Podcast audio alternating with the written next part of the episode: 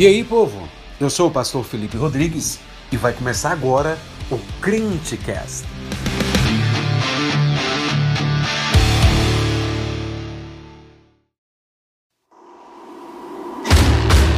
Fala, jovem, beleza?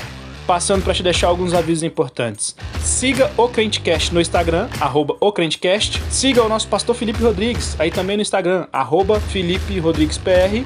E siga a gente no Spotify, é claro. Nos ajude também compartilhando. Que acabou de sair um episódio, já pega, já compartilha com um amigo seu, no grupo da igreja, do WhatsApp, já marca a gente lá no Instagram também, beleza? Fique agora com o sermão de domingo, saia imediatamente para negociar.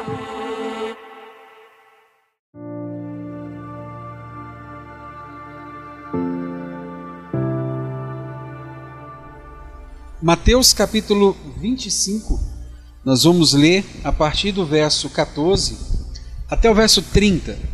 Mateus capítulo 25, do verso 14 até o verso 30. Beleza, povo? O título dessa mensagem é Saia imediatamente para negociar.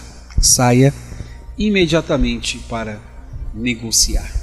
E eu acredito que eu vou de alguma maneira falar algumas coisas para vocês que está dentro do senso comum da igreja evangélica e dos evangélicos, mas eu gostaria de trazê-los para um entendimento um pouco mais prático sobre essa palavra. Amém? Diz assim a palavra do Senhor: Pois será como um homem que, ausentando-se do país, chamou-os, seus servos, e lhes confiou seus bens.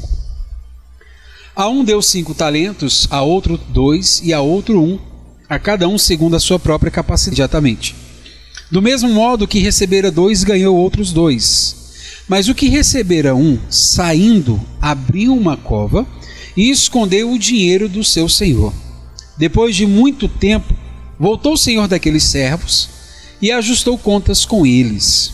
Então, aproximando-se o que recebera cinco talentos, entregou outros cinco, dizendo: Senhor, confiaste-me cinco talentos, eis aqui outros cinco talentos que ganhei. Disse-lhe o Senhor: Muito bem, servo bom e fiel. Fosse fiel no pouco, sobre o muito te colocarei. Entra no gozo do teu Senhor. E aproximando-se também o que recebera dois talentos, disse: Senhor, dois talentos me confiastes, aqui tem outros dois que ganhei. Disse-lhe o Senhor: Muito bem, servo bom e fiel, fostes fiel no pouco, sobre o muito te colocarei. Entra no gozo do teu Senhor.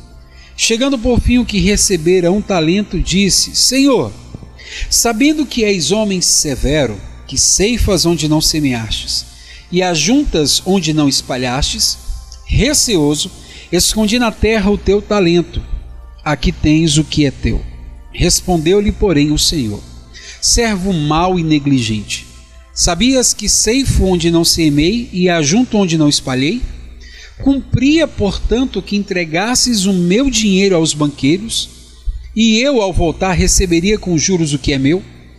Tirai-lhe, pois, o talento e dai ao que tem dez, porque a todo o que tem se lhe dará, e terá em abundância, mas ao que não tem, até o que ele tem lhe será tirado e o servo inútil, lembre-se dessa palavra, e o servo inútil, lançai-o para fora nas trevas. Ali haverá choro e ranger de dentes.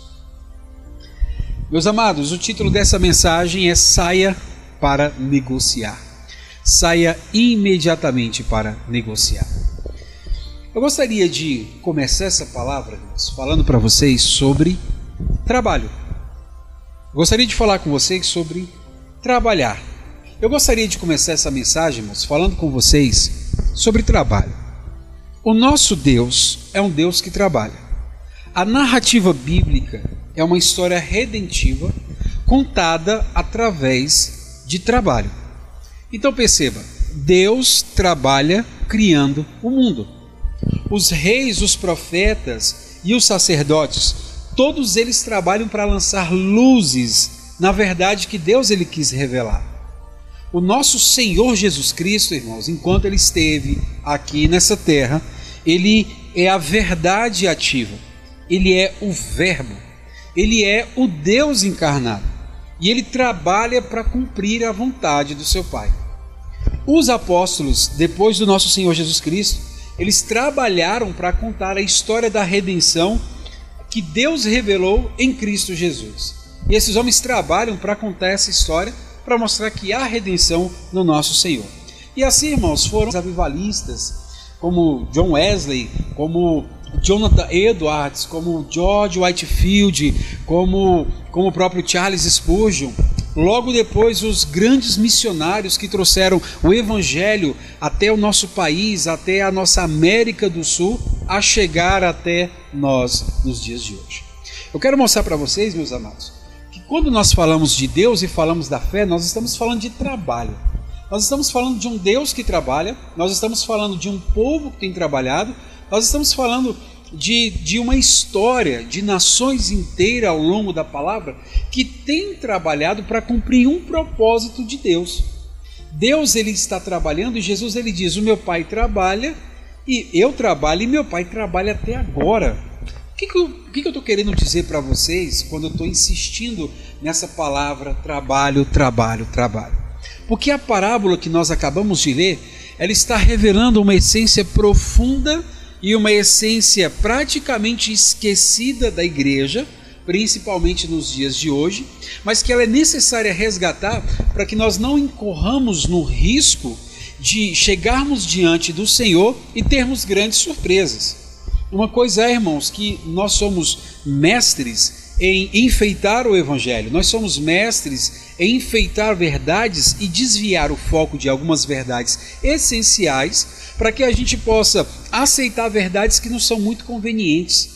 E aí nós precisamos olhar para a palavra de Deus e precisamos olhar o que o nosso Senhor Jesus Cristo está dizendo a respeito de trabalho. Por isso, irmãos, eu tenho uma pergunta para você. Você sabe o que é trabalhar para o Senhor? Como a musiquinha que diz, eu quero trabalhar para o meu Senhor. A minha pergunta para você é: você sabe o que é trabalhar para o Senhor? Se você sabe, amém, nós vamos confirmar o que você sabe. Se você não sabe, amém, você vai entender pela palavra de Deus o que é trabalhar para o Senhor. E aí eu tenho uma pergunta para você nessa noite, que é a pergunta que vai que vai dar tom a todas as respostas da palavra de Deus. Eu tenho uma pergunta para você que nós chamamos dentro da pregação como aquela pergunta temática, que é o varal onde nós vamos colocar todas as nossas roupas da verdade. A pergunta que eu tenho para vocês, irmãos, é: o que é que nós devemos saber sobre trabalhar para o Senhor? O que é que nós devemos saber sobre trabalhar para o Senhor? Essa pergunta é para você, obreiro da igreja. Essa pergunta é para você, mulher, homem da igreja. Essa pergunta é para você, adolescente. Essa pergunta é para vocês, pré-adolescentes, todos de alguma maneira precisam saber o que, que significa trabalhar para o nosso Senhor. E essa pergunta ela é muito simples, mas não se enganem com a simplicidade dessa pergunta. Porque eu tenho ouvido muita gente falar sobre trabalhar para o Senhor, e quando eles vão falar sobre o que é trabalhar para o Senhor, eles estão cometendo uma grande confusão. Eles estão fazendo uma grande confusão, e é por isso que eu fico preocupado quando as pessoas não entendem o significado das coisas porque elas estão fazendo A, achando que estão fazendo D e querendo o resultado de F, quando na verdade há uma grande confusão inserida. Por isso, meus amados, a minha mensagem nessa noite é para que nós possamos entender o que significa trabalhar para o Senhor. E a minha oração é que depois que você ouvir essa mensagem, a sua vida ela seja completamente impactada e moldada à luz dessa verdade. Você pode ter aprendido coisas durante sua vida com outros pastores em outras igrejas, mas você precisa lembrar que você precisa aprender aos pés de Jesus Cristo. É nos pés dele que está a verdadeira verdade. Beleza, povo? Então vamos lá para que a gente possa entender o que significa trabalhar para o nosso Senhor. E a primeira verdade que eu quero que você entenda sobre trabalhar para o Senhor é que nós servimos um Senhor que trabalha o tempo todo. O verso 14, irmãos, nos mostra que o dono da obra está sempre em alguma atividade. Ele sempre está fazendo alguma coisa. Quando você vê o verso 14 do capítulo 25, ele diz que um homem ausentando-se do seu país chama-se os seus servos e lhe confia os seus bens.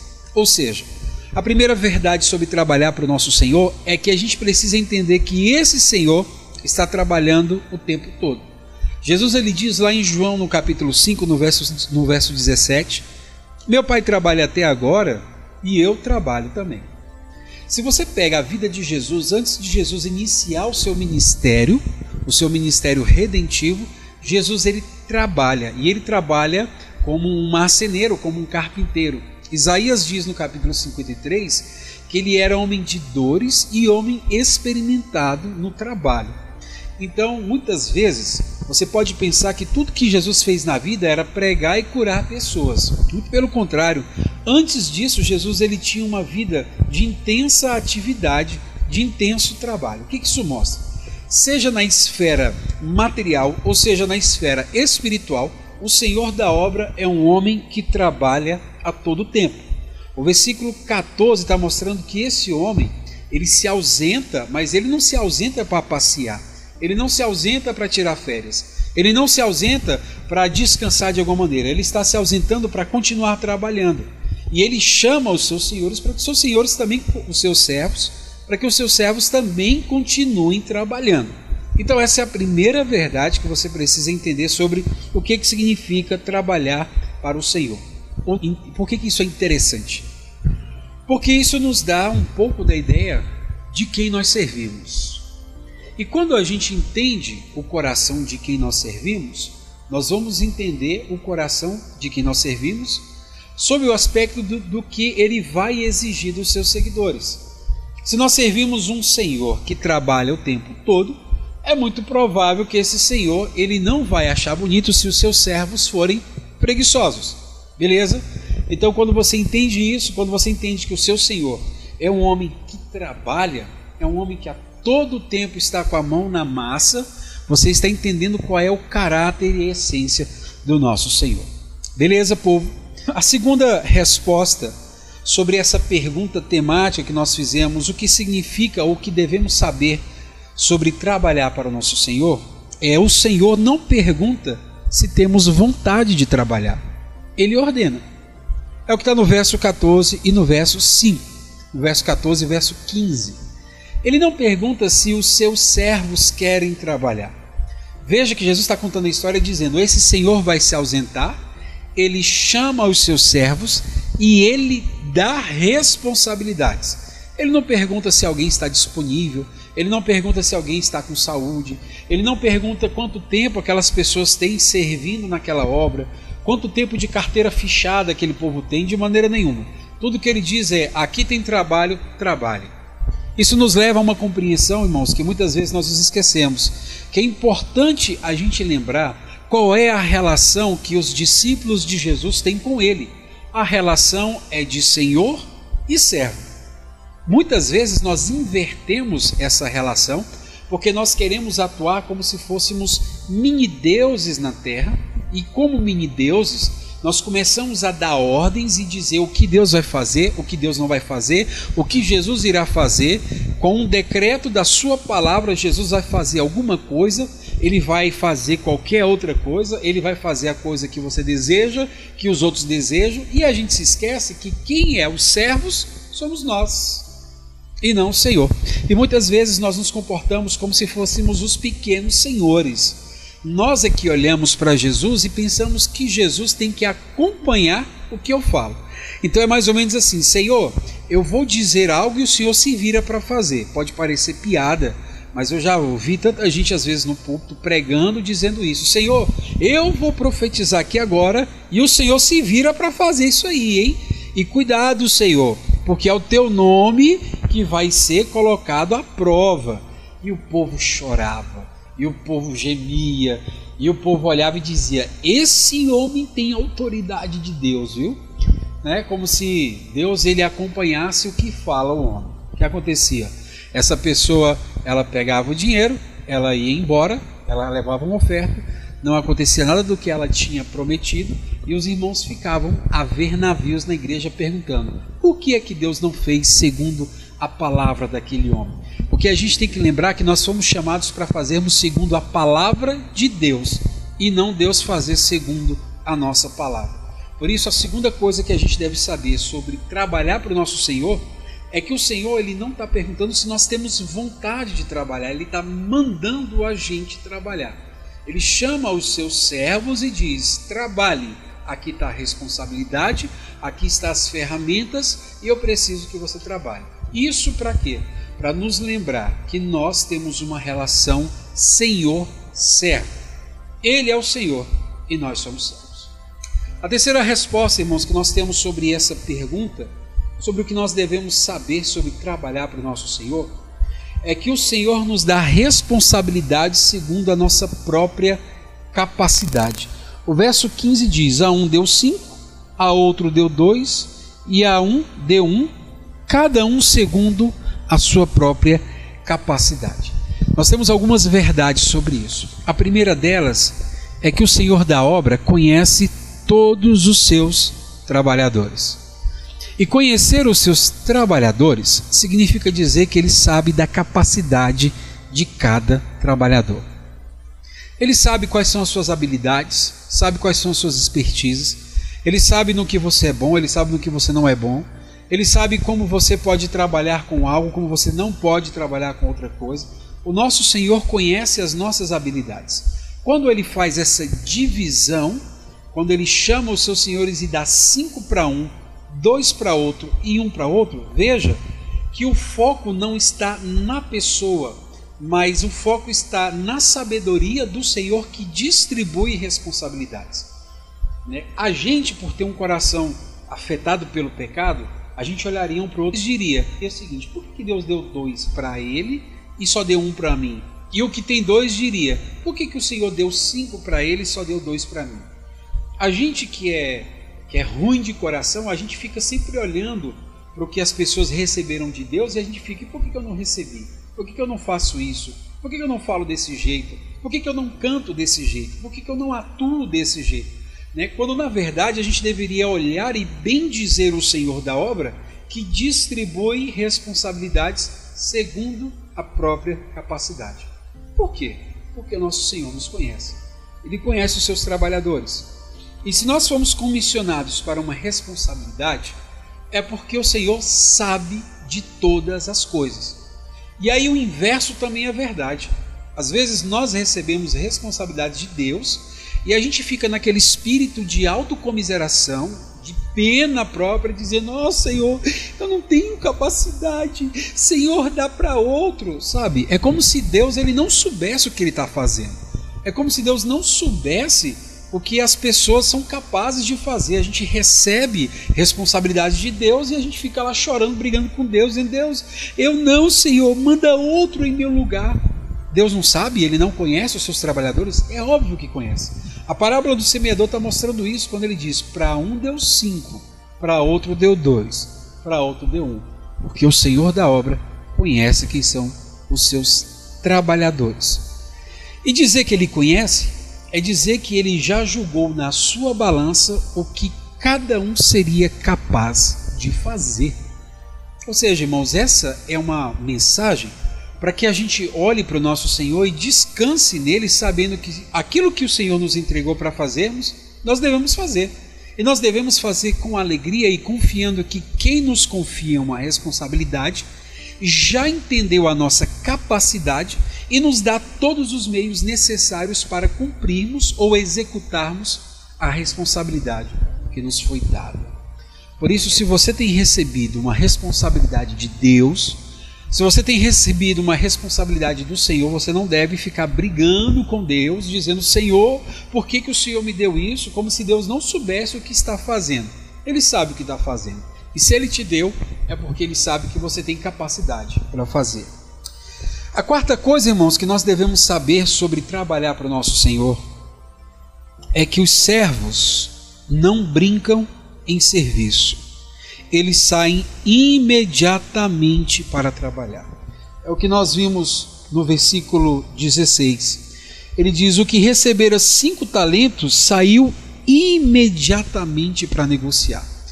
Ele não esperou uma revelação do céu, ele não esperou que um anjo viesse até a casa dele Ele não esperou que houvesse algum tipo, sabe, de reunião na igreja, reunião de oração. Ele não esperou que os ventos fossem favoráveis, ele não esperou que começasse segunda-feira, na próxima segunda eu começo a fazer o que eu tenho que fazer. A Bíblia diz que imediatamente ele saiu para negociar. Eu vi um pastor dizendo essa semana que quando Deus chama, o chamado de Deus é como fogo nos ossos. É impossível que você fique é indiferente, que você fique lerdo à voz do Senhor quando ele diz que você deve fazer alguma coisa. E das coisas interessantes, irmãos, que o servo, principalmente o que recebeu cinco talentos e dois talentos, eles não brincaram em serviço. O que eles receberam, eles fizeram na hora que foi chamada e passada a responsabilidade, eles colocaram a responsabilidade para frente, saíram imediatamente a negociar. E aí eu pergunto a você, meus irmãos, por que é que esses homens saíram imediatamente para negociar? Existem três coisas que nós entendemos no verso 16 e no verso 17. Primeiro, eles conheciam quem era o seu Senhor. E como nós falamos anteriormente, o Senhor deles era um Senhor que trabalhava. Segunda coisa, eles sabem que foram confiados em uma responsabilidade. Eles conhecem que o seu Senhor é um homem de trabalho. E esse homem de trabalho os chama e diz: Estou dando uma responsabilidade para vocês. Aquilo desperta no coração deles o senso de compromisso e de verdade para que possam executar a ordem do seu Senhor, para que eles possam de alguma maneira agradar o seu Senhor. E a terceira coisa, dentro dessa verdade que a gente está sabendo, é que eles sabem que vão prestar contas com o seu Senhor. O verso 19 diz o seguinte: Depois de muito tempo, voltou o Senhor daqueles servos e ajustou conta com eles. Por isso, crente, dê uma olhada. Os servos não brincam em serviço porque eles conhecem o seu Senhor, porque eles sabem que têm uma responsabilidade dada por Deus e porque eles sabem que irão prestar contas. Isso não significa dizer, irmãos, que todo mundo trabalha 100% com a carga máxima a todo combustível, sem jamais se questionar sobre quem é ou sobre as suas capacidades. Eu mesmo, quantas vezes eu já me peguei me questionando sobre a minha capacidade, muitas vezes, de estar pastoreando uma igreja, de estar pregando a palavra de Deus, de estar aconselhando pessoas. Muitas vezes eu me vi incapaz de subir num púlpito e ministrar a palavra de Deus. Quantas vezes, irmãos, eu me senti incapaz de aconselhar pessoas. A gente sentava para conversar comigo e quando começava a me contar os problemas, o meu coração ficava assim: meu Deus, o que é que eu vou falar para essa pessoa? O que é que eu vou dizer para ela? Eu não tenho nada para falar para ela. Porque os problemas pareciam tão grandes e tão, tão absurdos que eu me senti apequenado diante daquele problema. E tudo que eu fiz por dentro, claro, ali por fora eu estava né, grande, forte, bonito, musculoso e tal, mas por dentro eu estava me derretendo, dizendo: Senhor, o que, que eu vou falar para essa pessoa? Eu não tenho nada para falar para ela. Sabe, eu, eu, eu, eu acho que eu estou na, na vocação errada, eu acho que eu, eu não tinha que estar aqui. Tem gente muito melhor do que eu para estar aqui. Talvez fosse a cabeça de quem recebeu dois e olha, que olha para as pessoas que receberam cinco. Mas graças a Deus, a graça do Senhor, ela ao, rapidamente ela, ela desfaz as dúvidas. Sabe, muitas vezes quando eu falei, não, acho que esse negócio de ser pastor não é para mim, não, eu vou deixar isso, vou largar, eu vou sair fora. Eu me lembro de que no final das contas eu vou prestar contas ao Senhor. E eu preciso entender que aquilo que o Senhor me confiou, eu preciso exercê-lo e exercê-lo com fidelidade e com responsabilidade. Se eu conheço o meu Senhor e sei que o meu Senhor é um homem que trabalha e me confiou responsabilidades, eu preciso saber que eu vou prestar contas com esse Senhor depois que ele vier nos buscar. Ok, crentes? Por isso entenda que os crentes não brincam em serviço. Por quê? Porque eles conhecem o Senhor, sabem das suas responsabilidades e sabem que vão prestar contas. E a última verdade, irmãos, que eu quero trazer para os irmãos sobre o que nós devemos saber para trabalhar para o Senhor é a respeito da fidelidade para com o Senhor. O zelo com sua causa e a responsabilidade com aquilo que ele depositou em nossas mãos. É o que está no verso 20 até o verso 23. Eu quero chamar a tua atenção, crente, para uma coisa que está que me incomodou demais nessa passagem, me fez repensar muita coisa ministério pastoral, no ministério de aconselhamento, no ministério da pregação. Independentemente do seu nível de responsabilidade, independente do nível de responsabilidade que esses servos receberam, a recompensa ela será dada não é pelo número de talentos, mas pela fidelidade.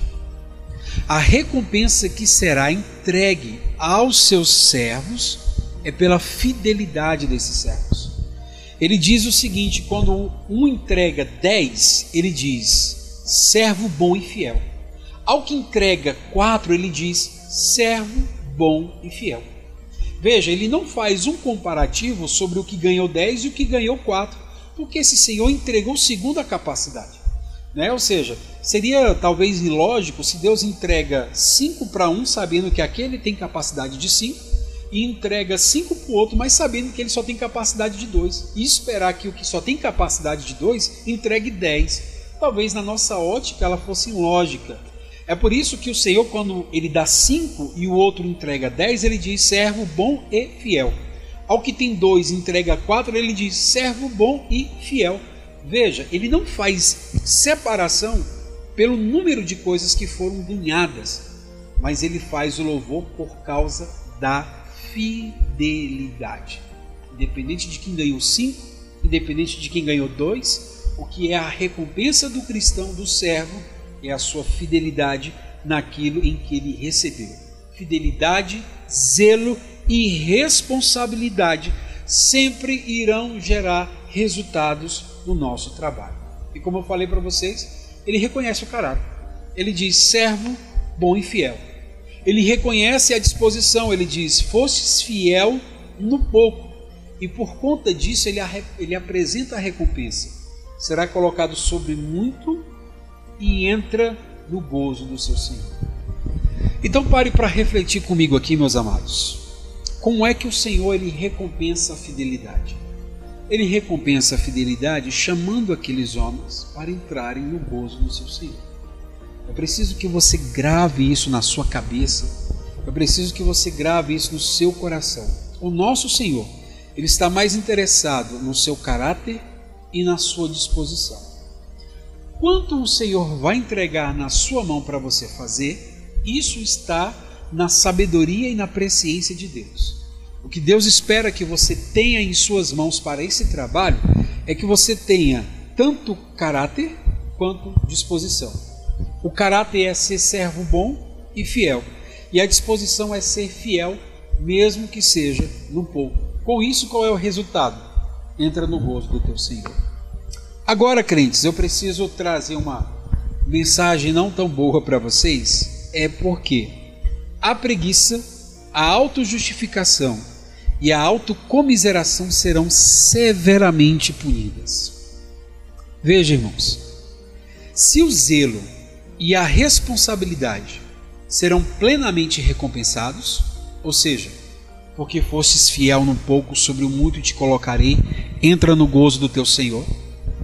Significa dizer que preguiça, autojustificação e autocomiseração serão severamente punidas. É o que está no verso 26 até o verso 30. Porque o servo que ganhou um talento, ele diz: Senhor, ah, Senhor, ah, pastor, ah, pastor, estou só lembrando aqui de crentes, meu Deus do céu. Ele disse: Ah, pastor, mas eu sei, pastor, que o Senhor é homem que colhe onde não espalhou né? Que o Senhor, perdeu que o Senhor colhe onde não plantou, sabe? A gente sabe que é um homem severo, que é um homem, sabe, que tem que cobre as coisas. A gente sabe que o Senhor é um homem que gosta das coisas feitas com zelo, por isso a gente a gente até não quis nem assim, sabe, fazer para que a gente não faça mal feito, então a gente prefere não fazer. Olha o que diz no verso 24. É, Senhor, sabendo que és homem severo, que ceifas onde não semeastes e ajunta onde não espalhastes, receoso escondi na terra o teu talento. aqui tens o que é teu. Olha só, Cris, ele diz o seguinte: a fala de resultado ocasionado por nossa negligência gera uma visão distorcida do nosso Senhor. Falta de resultado ocasionado pela nossa negligência gera uma visão distorcida do nosso Senhor em relação ao trabalho a servir o nosso Senhor. Veja só que coisa interessante, irmãos. O nosso Senhor, ele é bom e é misericordioso, e é generoso. Nosso Senhor é bom, misericordioso e generoso. Mas como é que esse servo que não trabalhou direito via o seu Senhor? Esse servo achava que o seu Senhor era severo, injusto e aproveitador. Olha como a coisa muda de figura a depender da qualidade do servo. Os servos que foram fiéis e que têm caráter, eles trabalharam porque sabiam que o seu senhor era um homem que trabalhava. Mas o servo que não trabalhou, ele achava que o seu senhor, ele era um homem severo e justo e aproveitador. O senhor não era essas coisas. O servo que era preguiçoso, negligente, cheio de autocomiseração e autojustificação. Irmãos, autocomiseração é aquele sentimento que você tem de ficar tendo pena de você mesmo. Ah, meu Deus, eu não dou conta de fazer. Coitado de mim, Senhor. Senhor, meu Deus do céu, Senhor, eu não dou conta. Tadinho de mim, Senhor. Tadinho de mim, Senhor, que não sei falar, que não sei agir, que não sei fazer nada. Isso é autocomiseração. E veja que essa autocomiseração, irmãos, ela gera uma visão completamente distorcida de quem é o seu Senhor. Para quem trabalha, o Senhor é justo e fiel. Para quem não trabalha, ele acha que o Senhor ele é injusto severo e aproveitador. Meus amados, eu não sei o que significa ser lançado nas trevas. Tem gente que diz que é o inferno, tem gente que diz que é o purgatório, tem gente que diz que é um tipo de castigo, mas não consegue explicar. Eu não sei como é que isso se dará. Eu não sei se é o inferno, eu não sei se é algum tipo de castigo físico, castigo nessa terra nem os grandes estudiosos da palavra eles conseguem chegar a um consenso sobre o que, que significa isso. Mas de uma coisa eu sei, que a punição ela será severa. O que nós precisamos entender quando eles dizem lançar fora nas trevas é um local completamente diferente de onde estavam os trabalhadores que foram fiéis. Por isso, quando ele diz, irmãos, além de julgar como servo inútil ele diz: lance nas trevas exteriores. Eu acredito que é um lugar completamente distante daquele lugar no gozo do Senhor para qual aqueles servos fiéis eles entraram e trabalharam. Beleza, povo de Deus? Aqui eu tratei com vocês a respeito dessa visão do que significa trabalhar para o Senhor com base na parábola dos talentos. Mas eu preciso entrar na parte prática com cada um de vocês. Eu preciso trabalhar isso fazendo uma distinção com cada um de vocês sobre a aplicação dessa verdade. E a primeira coisa, irmãos, que eu quero tratar com vocês, já aplicando toda essa verdade que nós falamos, é que há uma diferença muito grande entre trabalhar para o Senhor, trabalhar na igreja e trabalhar para a igreja. E é aqui onde uma grande parcela dos discípulos de Jesus estão se embananando como nunca. E por causa desse embananamento, estão trocando alho com bugalho, sem entender a gravidade de tamanha ignorância a respeito do seu trabalho. Uma coisa é trabalhar para o Senhor. Outra coisa é trabalhar na igreja. E outra coisa é trabalhar para a igreja. E aí onde eu quero trazer você para que você possa analisar a tua vida sobre que tipo de trabalhador você tem sido, observando a tua vida quanto a servir ao Senhor, trabalhar na igreja e trabalhar para a igreja. Vamos fazer uma diferença para que você possa entender de uma maneira muito clara nós temos uma, um tipo de vida hoje que é um tipo de vida onde cada vez mais nós estamos inseridos em atividades. Então nós é, é, é muito difícil a gente achar alguém que tem o seu dia completamente livre. Ele sempre tem alguma coisa para fazer. Né? Quando eu estava no ensino fundamental, mais ou menos, né, eu ouvia as pessoas falando sobre o ensino médio. O ensino médio era como se fosse o ápice, né? É, os pais que o filho terminava o ensino médio era, nossa, formei um filho. Quando eu entrei no ensino médio, eu já vi as pessoas falando sobre a questão de fazer uma faculdade, de ter um outro idioma, de falar um, um segundo idioma, de estudar, fazer aquilo e tal. Eu entrei na faculdade e na faculdade eu já escuto as pessoas falando sobre a necessidade de fazer mestrado, de fazer um doutorado, de você fazer um intercâmbio fora do país. Ou seja, a nossa sociedade, a todo tempo, ela está buscando alguma coisa para preencher o seu tempo. Então, nós somos uma sociedade de pessoas sem tempo, de pessoas que estão sempre abarrotadas de coisas para fazer. E a gente tem trazido essa cultura para dentro da igreja. A gente tem trazido essa cultura para dentro do reino de Deus. De que maneira? Nós estamos nos abarrotando de um tipo de trabalho que não é o serviço ao Senhor. E muitas vezes nós estamos mais ocupados com trabalhos na e para a igreja do que de fato trabalhando para o Senhor. E talvez você possa se encaixar em alguma dessas categorias. Muitas vezes nós podemos, irmãos, falar muito sobre Deus, pregar muito sobre Deus, sem de fato termos uma comunhão com Deus. Muitas vezes nós podemos cantar muito sobre Deus, nós podemos adorar muito a respeito de Deus, mas não sermos de fato servos do Senhor. E isso é uma preocupação que eu tenho, principalmente com os irmãos da nossa igreja com os irmãos da nossa congregação, porque eu vejo muitas vezes que algumas pessoas não conseguem diferenciar o que significa trabalhar para o Senhor, trabalhar na igreja e trabalhar para a igreja. É igual, irmãos, uma expressão que a gente usa muito, por exemplo. Ah, você não está indo para a igreja, então é por isso que as coisas estão ruins, né?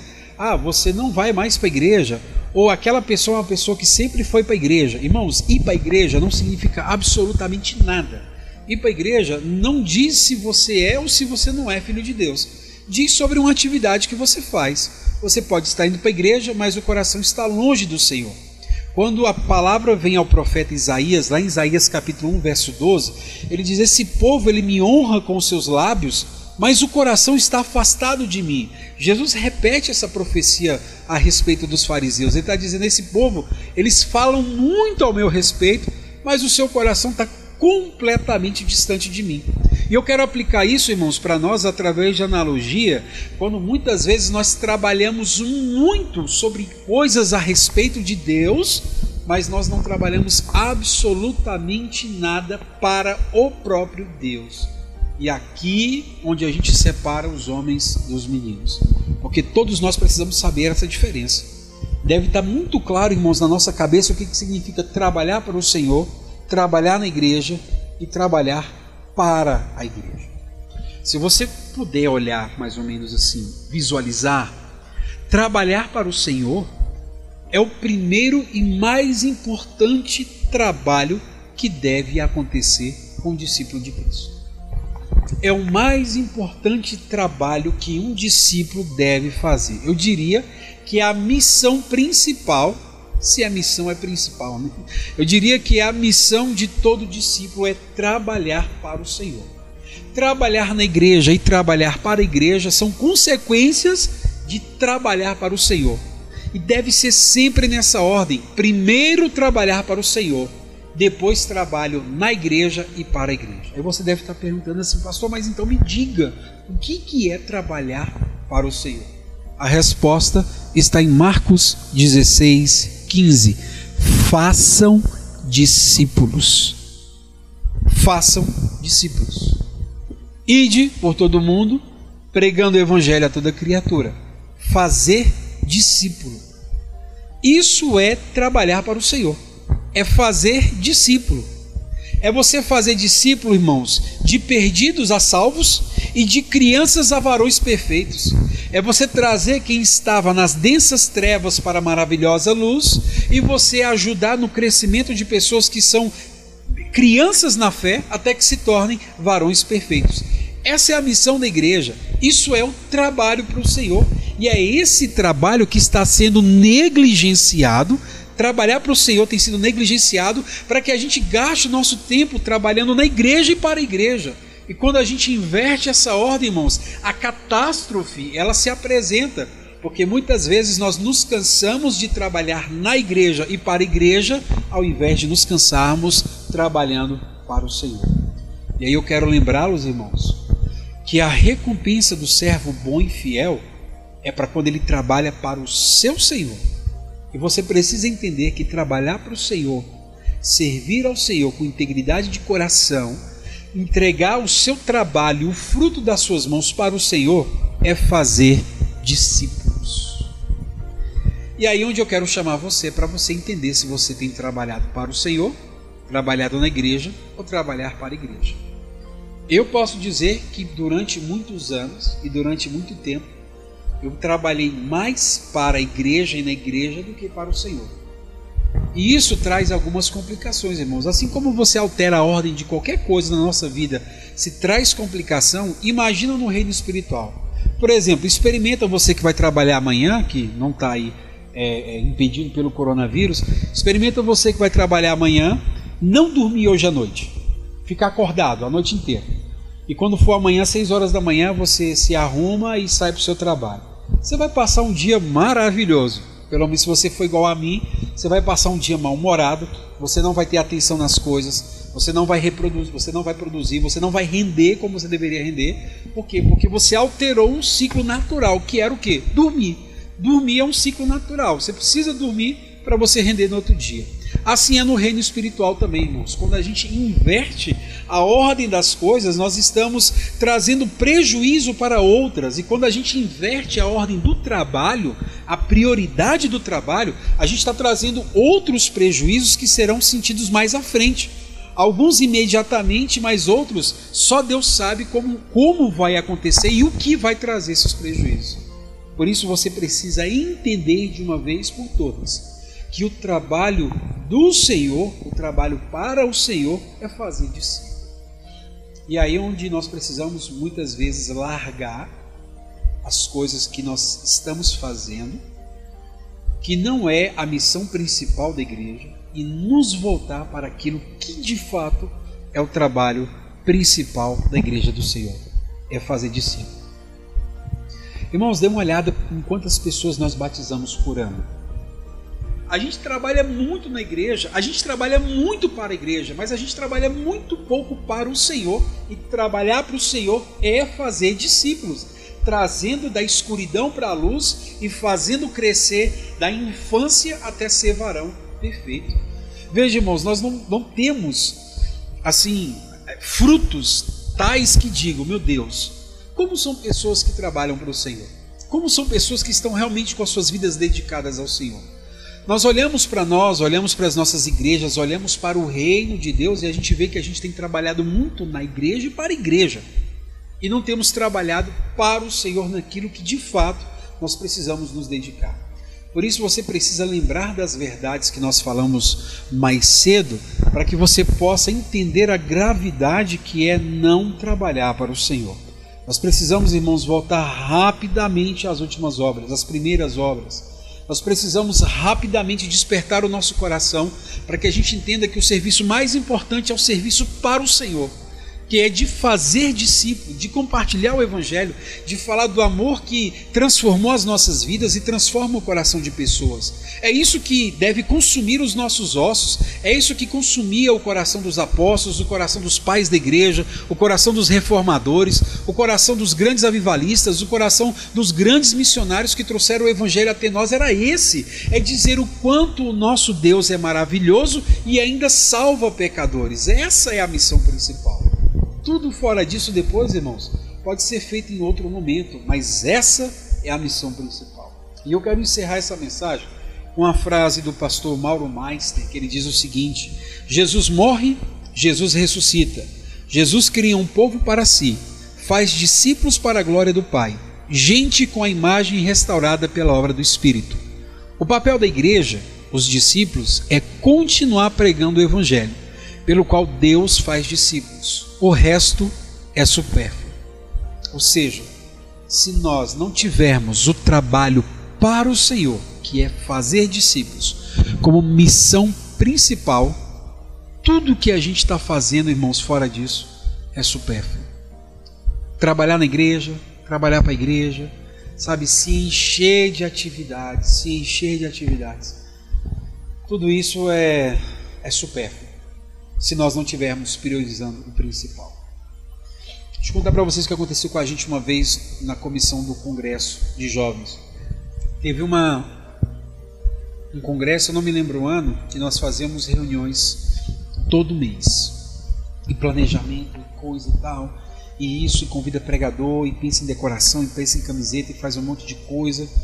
Todo mês tem uma reunião, todo mês tem uma reunião, todo mês a gente se junta, faz alguma coisa, corre daqui, corre dali uma trabalheira doida, sabe? Uma trabalheira doida e corre tal, tal. Quando a gente estava chegando perto do congresso, eu estava lá na igreja sede, sentado, e aí eu estava olhando assim para o pessoal trabalhando.